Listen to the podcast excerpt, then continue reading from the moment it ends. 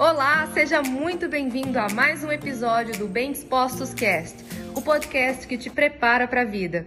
Eu tenho certeza absoluta que, assim como aconteceu comigo também, você e eu vivemos experiências ao longo da nossa infância, ao longo da nossa vida, que fizeram o possível para minimizar a nossa criatividade e para minar a nossa capacidade de sonhar.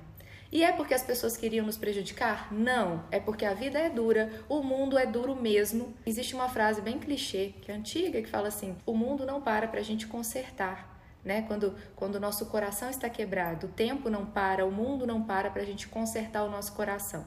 E assim aconteceu nas nossas vidas. Ao passo que as nossas dificuldades e os nossos desafios são oportunidades de nos tornarmos mais fortes, de aprendermos coisas que antes, até então, nós nem sabíamos que seríamos capazes de enfrentar, ao mesmo tempo que isso é uma verdade, também são essas experiências e também o significado que nós damos a ela é que vai fazer com que nós continuemos emocionalmente nos sentindo preparados e capazes para fazer as coisas ou comecemos a ficar o quê? Desencorajados e cada vez mais dentro de uma conchinha para nos proteger e não deixar que outras pessoas ou outras coisas continuem a minar as nossas emoções, as nossas alegrias. Então, as pessoas ao passar do tempo, elas podem começar a não mais tentar.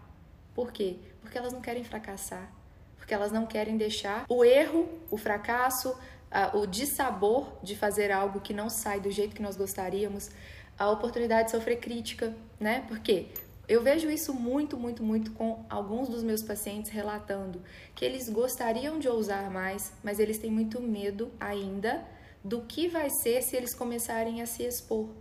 E aí, eu tenho uma coisa para dizer para você aqui: quanto mais você se bloqueia no medo de colocar a sua voz no mundo, e quando eu falo colocar a sua voz no mundo, é deixar a sua marca na vida das pessoas que passam por você.